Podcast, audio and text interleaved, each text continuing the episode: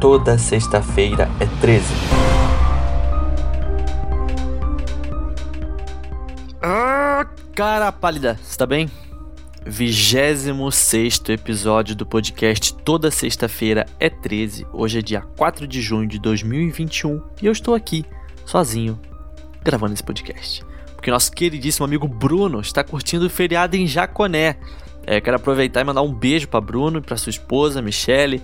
Um agradecimento especial a Bernardo Davi e Iruki Kikuchi, acho que é assim que fala. É, esses dias eles compartilharam stories do Spotify recomendando o Sexta 13. É, quero mandar um abraço para o Marquinhos Silva, novo membro do Sexta Club 13. E também um abraço super carinhoso para Kessia Barbosa e sua filha Jun Lee acho que é assim que fala, desculpa se eu falei errado, mas acho que é Jun Lee. Ela tem um canal super legal no YouTube. Eu vou deixar o canal dela aqui na descrição do podcast, então você clica no link e vai lá dar uma conferida. E eu também quero mandar um super beijo para Caroline, mais conhecida como a razão dos meus sorrisos mais bobos. Carol, obrigado por ser tão presente na minha vida, apoiar meus projetos e por ser essa pessoa incrível. Você é mais que demais e você sabe disso, né? Bom, passada a sessão de agradecimentos, vamos para um recadinho super importante e depois bora falar de crimes. Ô, cara pálida, deixa eu te falar um negócio. O Instagram do podcast toda sexta-feira é 13. É arroba toda sexta-feira 13. Não tem a letra E, beleza? Então só você procurar arroba toda sexta-feira 13.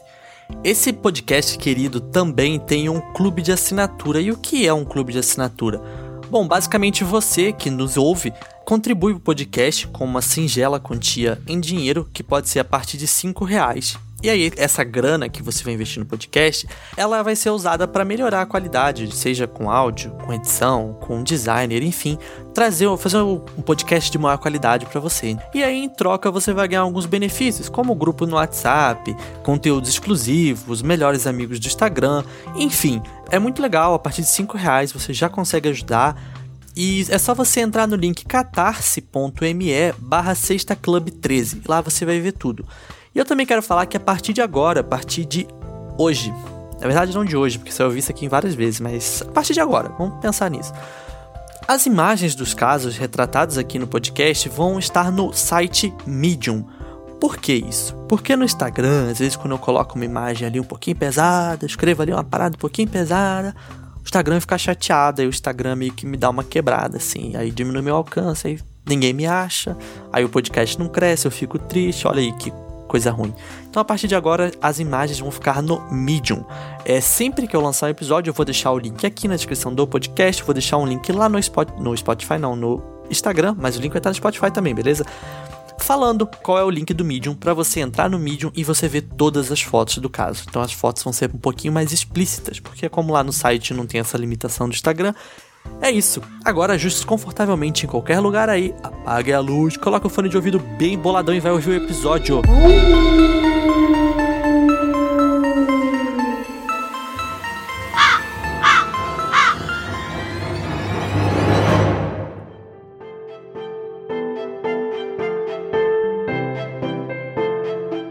Molly Cecília Tibbets nasceu no dia 8 de maio de 1998, em São Francisco, Califórnia.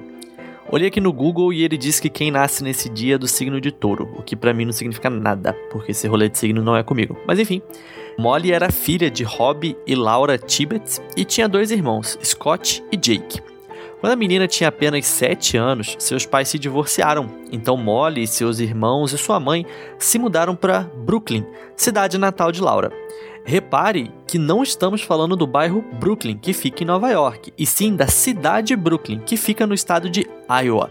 Brooklyn é uma pequena cidade agrícola com apenas 1.500 habitantes. É isso mesmo, 1.500 pessoas.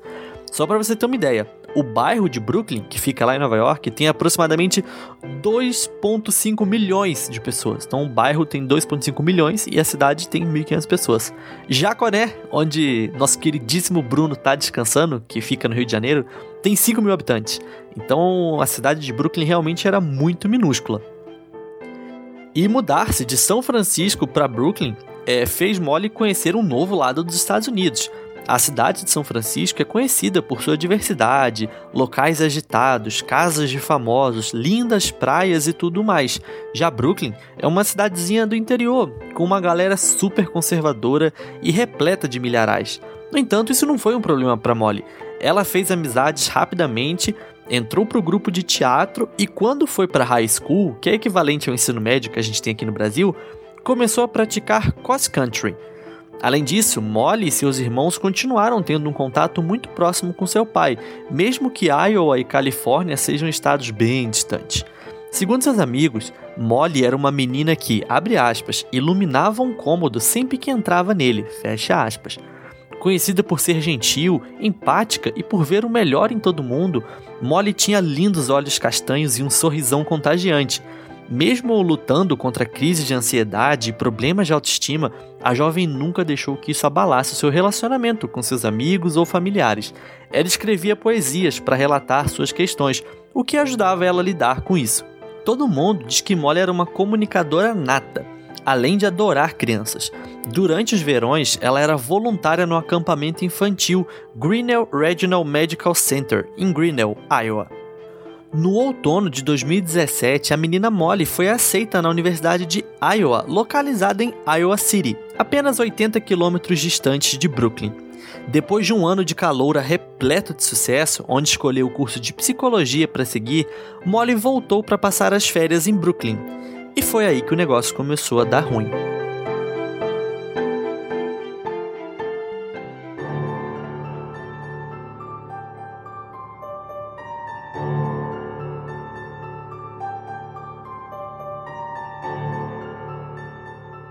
Passando as férias em Brooklyn, é, Molly dividia seu tempo entre a casa de sua família e a casa de seu namorado, Dalton Jack. Em 17 de julho de 2018, Dalton viajou para Dubuque, uma cidade que fica em Iowa também, mais ou menos 217 quilômetros distantes de Brooklyn. O rapaz trabalhava na construção civil, então ele passaria alguns dias na cidade de Dubuque. Então, Molly ficou sozinha na casa de Dalton para cuidar de seus cachorros. No dia 18 de julho de 2018, um dia após Dalton viajar, ele e Molly se comunicaram por redes sociais e mensagens de texto, o que é muito engraçado, né? É como os Estados Unidos lá, um país tão evoluído, a galera continua se falando por SMS, né? Tipo, poxa, por SMS não dá para enviar a figurinha daquela coreaninha fofa, mas enfim, segue o baile, né? Por volta das 7 horas da noite do dia 18, Molly saiu para sua corrida noturna. A garota levou apenas seu celular e vestia um relógio da Fitbit, tipo aqueles relógios que medem batimentos cardíacos, distância percorrida, coisa e tal, sabe? Quando deu umas 19h30, né, 7h30 da noite, Molly foi vista correndo com um shorts preto e um top de corrida da cor rosa pink. Essa foi a última vez que Molly Cecília Tibbets foi vista. Seu namorado, Dalton, Percebendo que a menina não respondia suas mensagens, imaginou que ela tivesse chegado cansada da corrida e ido dormir, então não se preocupou tanto assim.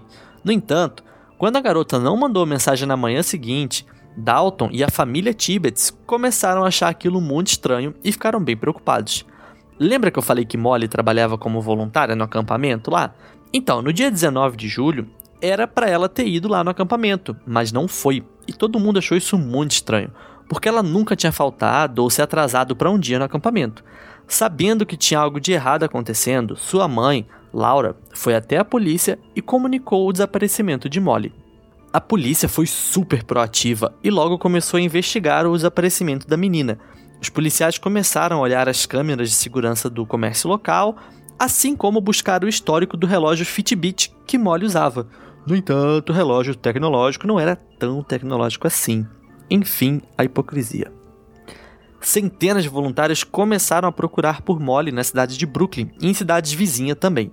É, a polícia colocou uma recompensa de 400 mil dólares para quem encontrasse a garota e entrevistou mais de 500 pessoas. Pois é, quase um terço da cidade foi entrevistada. Apesar de eu não saber dizer se todos os entrevistados moravam em Brooklyn ou se tinham pessoas de outras cidades, né? Tipo a cidade do acampamento. Mas enfim. Depois de oito dias de investigação, no dia 26 de julho de 2018, a polícia foi atrás do primeiro potencial suspeito, Wayne Cherney. Wayne morava em uma fazenda na cidade de Guernsey. Nossa, que nome bizarro. Guernsey. Enfim, ficava, que ficava 20 quilômetros distante de Brooklyn. E o Wayne ele já tinha sido preso por stalkear e assediar uma mulher. A polícia revirou tudo na fazenda desse cara e no dia seguinte, 27 de julho, confirmou que Molly não estava lá. No dia 3 de agosto, alguns agentes do FBI foram até a fazenda de Wayne e o entrevistaram novamente, assim como reviraram a casa dele de novo e olharam os registros telefônicos do homem. No entanto, Wayne Cherney jurava de pé junto que nunca tinha visto Molly na vida. Alguns dias depois, ele até deu uma entrevista para um jornal local e disse, aspas, Não sei quem eram aqueles dois, mas na terça-feira me levaram ao corpo de bombeiros e me interrogaram por duas horas. Não me lembro do que me perguntaram, eu apenas pensei que era uma perda de tempo, mas tudo bem, fecha aspas. Apesar de toda essa presepada, dos interrogatórios e das buscas na fazenda de Wayne, a polícia nunca classificou ele como um suspeito do desaparecimento de Molly.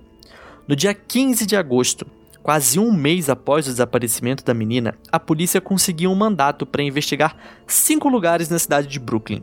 Esses lugares eram uma parada de caminhões, um lavacar, duas fazendas e a casa de Dalton Jack, namorado de Molly mas nada de concreto foi encontrado nesses lugares.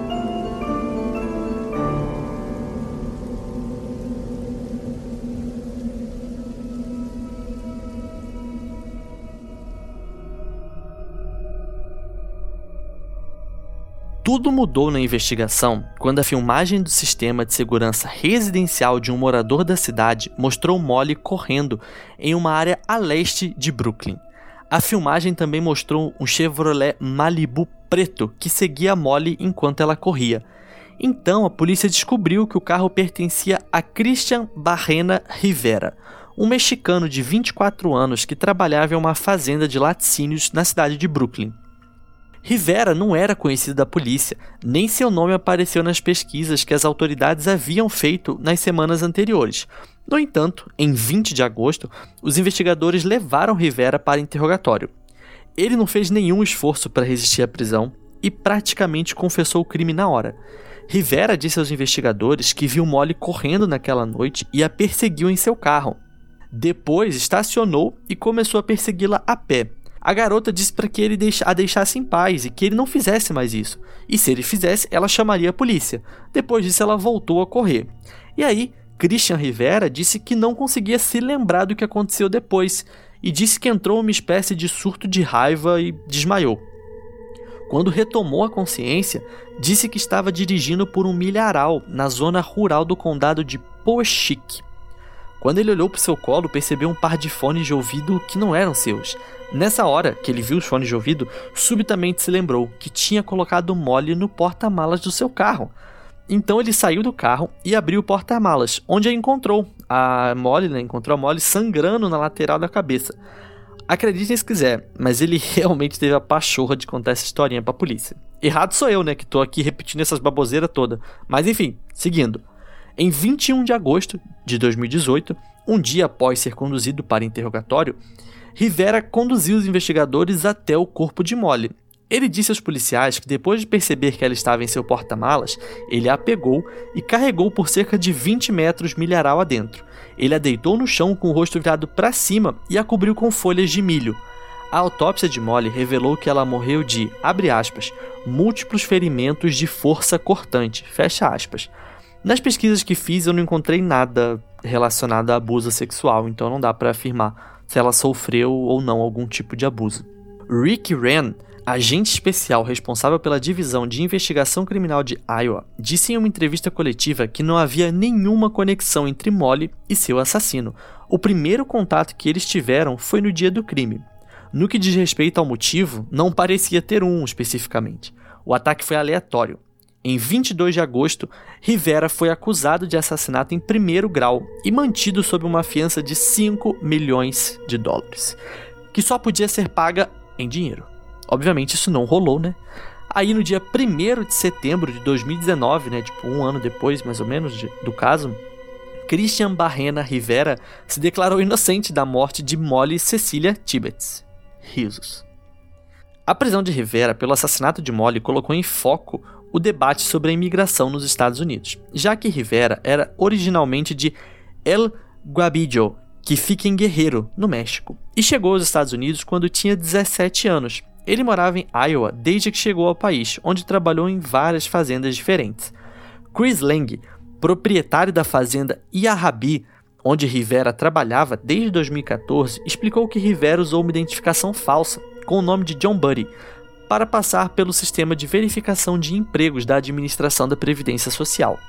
Esse caso também evidenciou os métodos errôneos que os proprietários de empresas nos Estados Unidos usavam para selecionar funcionários em potencial. Na época, a fazenda Yahabi não era assinante da ferramenta online E-Verify, que é usada para verificar status de imigração dos funcionários. Após o assassinato de Molly, Craig Lang jurou que começaria a usar o E-Verify para examinar todos os futuros funcionários. Será que ele começou a usar? Não sabemos.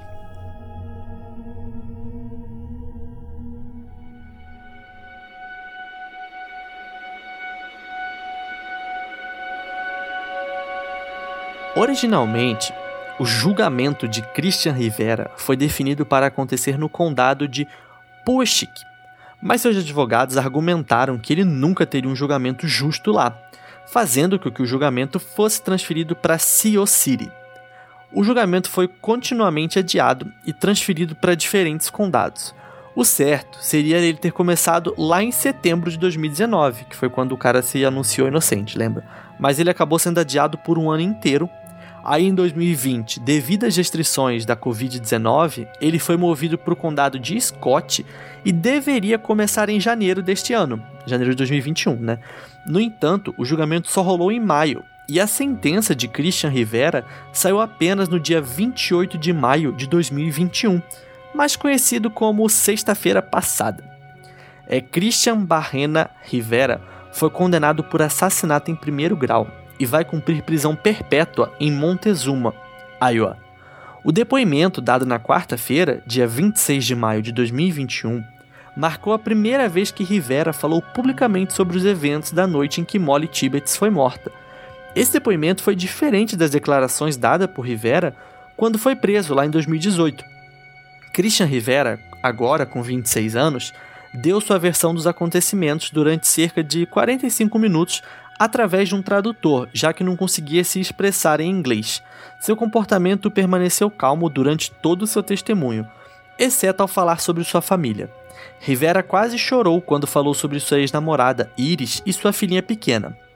Embora tenha admitido que estava em seu Chevrolet Malibu preto na noite do desaparecimento de Tibbets, aquele carro visto lá nas imagens da câmera de vigilância, Rivera afirmou que foi forçado a entrar no veículo por homens mascarados e armados que haviam o sequestrado na fazenda Yarrabi, onde ele morava. Segundo ele, dois homens, um grande e mais pesado e outro menor, só que um pouco mais musculoso, o surpreenderam em seu trailer depois que ele saiu do chuveiro. Então, esses homens fizeram ele perseguir Molly e um deles, usando uma faca, matou a menina e obrigou que Rivera a jogasse no milharal. Ele também disse que esses homens o ameaçaram, falando que conheciam sua família e que matariam sua filha caso ele contasse para alguém. Depois de deixar o corpo de Molly Tibbets no milharal e encontrar o caminho de casa, Rivera disse que nunca mais ouviu falar desses homens. O cara adora contar uma historinha, né? Essa é a verdade. Os advogados de defesa de Rivera, Jennifer e Shed Freze, já haviam tentado transferir a culpa pelo desaparecimento e morte de Molly para uma série de outros homens, incluindo seu namorado de 3 anos, Dalton Jack. Mas o Estado confirmou que Jack estava em Dubuque na época, trabalhando na construção de uma ponte. Se liga no que o promotor Scott Brown disse sobre isso. Dalton Jack did not do this, okay? Let's just put that out of everybody's mind. Okay, he was working construction in Dubuque uh, with Jasper Construction. Dalton Jack did not do this, uh, did not commit this murder. Uh, he was raked across the coals at trial. I thought he actually handled himself pretty well. Um, he's he he didn't do it.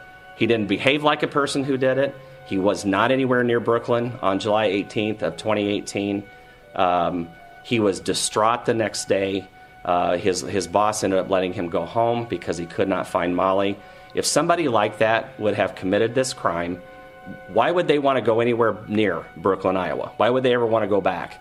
Why would they ever want to have it? You know, they would want to stay as far away from there as possible. Um, so yeah, put that out. I would like people to put it out of their minds. Dalton Jack didn't do this. He was vetted. I guarantee you, he was vetted. That just like Agent Valletta uh, described at trial, we start with people who are closest to Molly. He was closest, well, other than maybe her immediate family, he was closest to her. He was interviewed. He was vetted. He was they they picked through his background. Some of that came out at trial, and I can tell you from looking at all this, he did not do this. The person that did it was convicted. So um, they want to make Dalton Jack another suspect. That's what they tried to do. It didn't work, uh, and it didn't work because there's no evidence that supports it. That's why. Segundo o jornal Des Moines Register, Durante o julgamento, a maioria dos jurados estava recostada em seus assentos ou olhando passivamente para as três primeiras testemunhas de quarta-feira, que foi lá o dia 26 de maio, né? Incluindo uma mulher chamada George Lamb, que foi uma pessoa com quem Dalton Jack teve um caso durante seu relacionamento com Molly. Mas muitos se animaram quando Rivera foi chamado para depor. Alguns se inclinaram para frente e começaram a fazer anotações, é, se você manja de inglês e quer saber tudo o que Christian Rivera falou em seu depoimento, eu vou deixar o link aqui na descrição do podcast, beleza? É só você dar uma olhadinha lá. Como é bastante coisa, se eu ficar aqui falando tudo o que ele disse, esse episódio vai até amanhã. Mas agora, ouça o momento da condenação de Christian Barrena Rivera. At this time, Mr. Bahina, I'm going to ask that you rise along with your attorneys, please. And I would ask that the court attendant read the jury's verdict. We, the jury, find the defendant, Christian Bahina Rivera, guilty of the crime of murder in the first degree. Thank you, Carrie. You may be seated, please. E ai, cara pálida, o que você achou desse episódio? Esse caso deu tanto que falar que até aquele moço lá, o, aquele moço que é laranja, como que é o nome dele mesmo? Ah, é alguma coisa Trump, né? Enfim, esse moço aí parece ter ficado feliz com a morte da jovem Molly. Afinal, ela era uma jovem americana de pele branca assassinada por um mexicano que vivia de forma ilegal nos Estados Unidos. Tudo o que Trump pregava desde a sua campanha, lá em 2016, né? Apesar de falar muito sobre esse caso e se dizer indignado, o ex-presidente nunca sequer mandou uma mensagem para a família de Molly dizendo que sentia muito pelo ocorrido. Em 22 de agosto de 2018, quando a polícia prendeu Rivera, Donald Trump disse, aspas, Molly Tibbetts, uma jovem incrível, está agora permanentemente separada de sua família. Uma pessoa veio ilegalmente do México e a matou. Precisamos do muro. Precisamos que nossas leis de imigração mudem. Precisamos que nossas leis de fronteira mudem. Fecha aspas. Com essa fala fica claro qual era a preocupação dele, né? Bom, mas eu não vou ficar falando de política aqui, vocês sabem que eu não gosto disso. A justiça foi feita.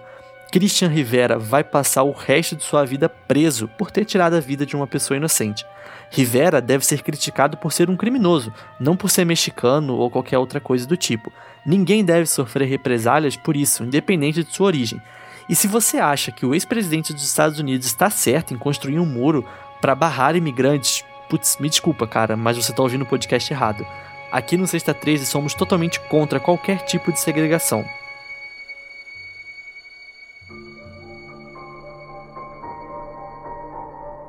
Agora acabou o clima pesado. É, vamos falar de coisa boa.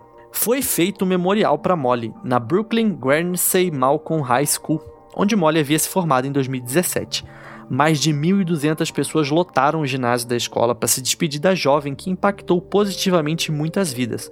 O pai de Molly, Rob Tibbets, fez comentários emocionantes, mas esperançosos para a multidão, usando a memória de sua filha para canalizar força e trazer esperança para a comunidade devastada pela perda. Abre aspas. Hoje precisamos virar a página. Estamos no final de uma longa provação, mas precisamos nos voltar para a vida. A vida de Molly, porque Molly não é vítima de ninguém. Molly é minha heroína. Fecha aspas. Após o assassinato de Molly, corredores de todo o país começaram suas próprias corridas em sua homenagem. Eles tiraram fotos usando a hashtag MilesForMolly, que já foi usada no Instagram mais de 18 mil vezes. O movimento Miles for Molly teve como objetivo trazer consciência sobre os perigos que corredores femininos enfrentam a sair por conta própria. Em 30 de setembro de 2018, mais de 500 pessoas de todo o estado de Iowa e até mesmo de fora do estado foram até a cidade de Brooklyn para participar de uma corrida de 8 quilômetros ao longo da rota que Molly havia feito na noite em que foi morta. O evento serviu para lembrar Molly, mas também para aproximar a pequena e unida comunidade traumatizada pela perda de um deles. O primo de Molly, Morgan Collum, e um morador local, Brandy Flatters, organizaram o evento juntos. Morgan correu os 8 quilômetros carregando uma bandeira americana, na qual escreveu a distância e a localização das pessoas que aderiram ao movimento Miles for Molly. No final da corrida, Morgan compartilhou algumas de suas reflexões. Abre aspas. Eu me lembrei porque estava fazendo isso. Eu estava fazendo o que Molly não conseguiu terminar. Molly não gostaria que eu ou qualquer outra pessoa desistisse de correr, ou de qualquer outra coisa de que eles gostem, porque estão com medo.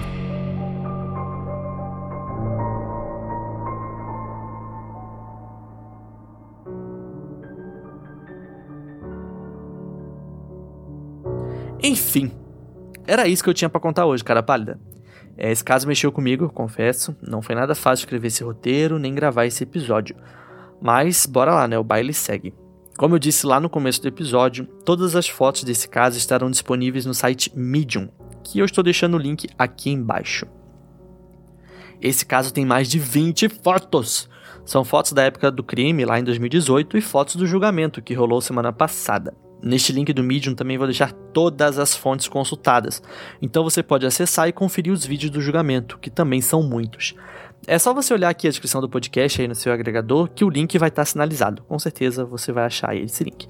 Mas eu também vou comunicar tudo certinho lá no Instagram. Então, se você não está seguindo no Instagram, que é toda sexta-feira 13, começa a seguir para ficar ligado nessas novidades aí. Faça chuva ou faça sol. Ah, faça chuva ou faça sol. é isso aí. Não precisa cortar essa parte, não. Vou passar essa vergonha aí mesmo. faça chuva ou faça sol, na sexta-feira que vem, às 3 horas da manhã, estaremos de volta na Hora da Besta.